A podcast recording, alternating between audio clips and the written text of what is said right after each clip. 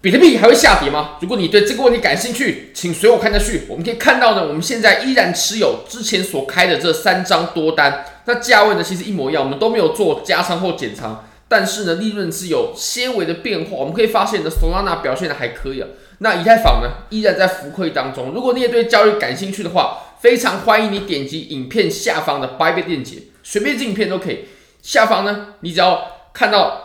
八月的链接，你注册之后，KYC 入金一百美金就会送你三十美金的现金，而且你可以直接提币走哦，因为这是现金。那你也可以拿五百美金去质押三天，就可以拿到三十六点五美金的现金。这两个活动呢是可以叠加领取的。我们来看到这则 Twitter 的讯息吧，非常重要。我们先姑且叫他 James 哥吧。James 哥是谁呢？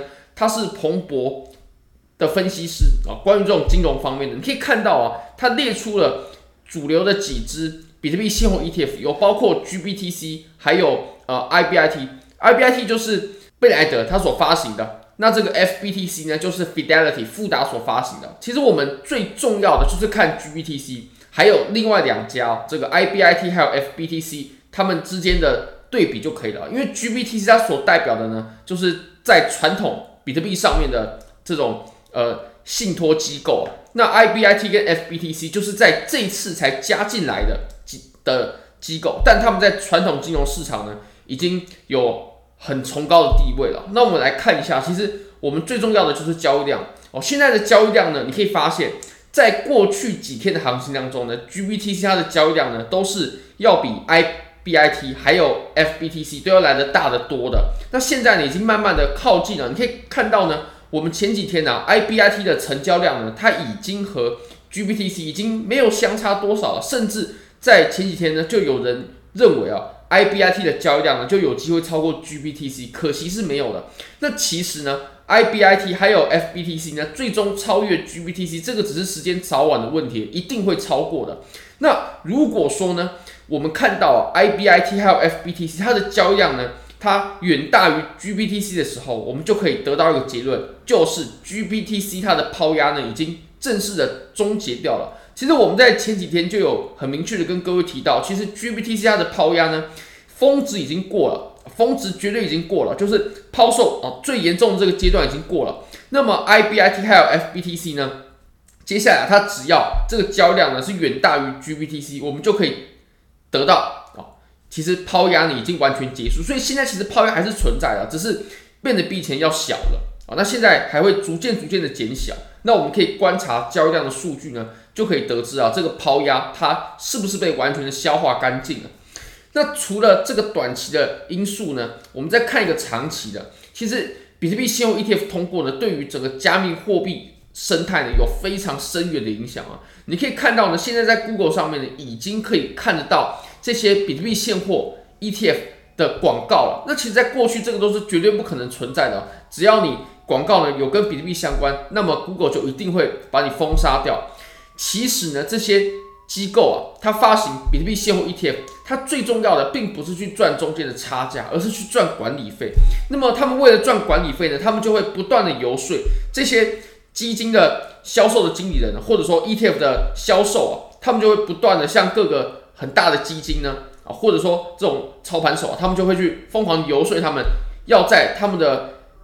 资产里面呢，去布局比特币，就直接购买他们的 ETF 就好了。那你也可以看到呢，其实现在他们已经在 Google 上面投放广告了，会有越来越多人知道，而且呢，他们说会非常的说服力，因为比如说像贝莱德，比如说像富达，他们都已经在传统金融呢有非常崇高的地位了。那他们如果推的这些产品的话呢，这些有钱人呢，他才比较容易买单啊，或者说他会让这些。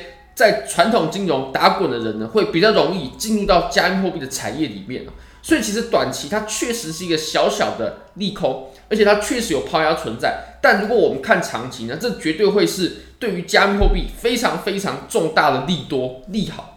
那我们就直接回到比特币的盘面上吧。我们可以看到呢，在日线上呢，我们进行了一个反弹，那现在就可以确认它一定是一个反弹了。我们来看一下啊。如果我们拉斐波那契的话呢，它是很完美的落在零点五的点位上。我们下跌之后呢，然后反弹到零点五的点位，非常的精确，非常非常的精确。那其实斐波那契是这么用的，反弹就它就会落在这些点位上面了，因为它是符合自然的法则的。那我们可以观察到呢，其实我们在过往的这几波行情啊，最重要的一定要观察量能。我们在当时下跌的时候呢，哦，这里下跌的时候呢，它是有量能的，它的量能并不小。然后我们在反弹的时候呢，你可以发现啊，我们在反弹的过程啊，它的量能是渐缩的，这个就非常符合反弹的特征。那最后呢，我们行情在继续往下走的时候呢，我们的量能啊，它又继续放大了。所以可见啊，我们这一波上涨，它的确现在就可以确认是一个反弹的行情啊，这个绝对没问题的。那既然我们知道它是一个反弹，我们接下来如果说还看它再有一波下跌的话，我们能看到什么位置呢？呃，其实你说能不能穿脚，这个其实不一定哦。这从波浪理论来说，会不会穿脚，这个就很难说。但它确实往下会再走一波的。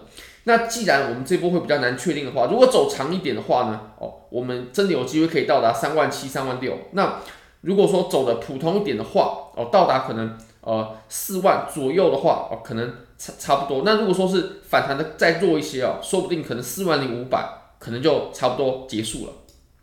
那如果你现在手上有空单的话呢，其实最好放置你止损的位置呢，其实就落在四万四的地方。我们如果摊开四小时级别的图表呢，我们遵循着前面的互换啊，我们可以很明确的点出四万四的这个价格。你可以看到呢，虽然说我们在前面呢，它有一些小小的毛刺，不过四万四这个价格呢，我们可以很清晰、很明确的找出来。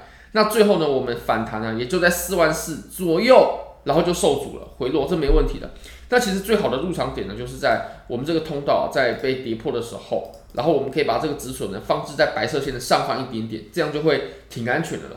那其实这个通道的观点呢，我们在昨天的直播有很明确的提到。如果你现在有空单的话，那最好是放在这个白色线的后面哦。那当然，我个人会不会做呢？我自己还是会稍微再保守一点的。那如果你说你要抄底现货的话，主要有两种做法。第一种就是你直接左侧的抄底啊，也就是在下跌的过程就直接买了。这种方式通常你可以要到比较好的价位，但它的安全性当然就会降低。呃，鱼与熊掌当然不可兼得。如果说你要好的安全性的话呢，那一定是等它已经涨上来之后，已经反弹上来之后呢，已经 V 反之后，那么再入场啊，这样你的安全性就会高很多，但你就会相对的损失掉你价位上的优势了。那就看大家怎么去选择，也可以各半啊，这都是一种操作的方式，都大家都可以去想办法配置的。好，非常感谢各位。非常欢迎各位可以帮我的影片点赞、订阅、分享、开启小铃铛，就是对我最大的支持。真的非常非常感谢各位，拜拜。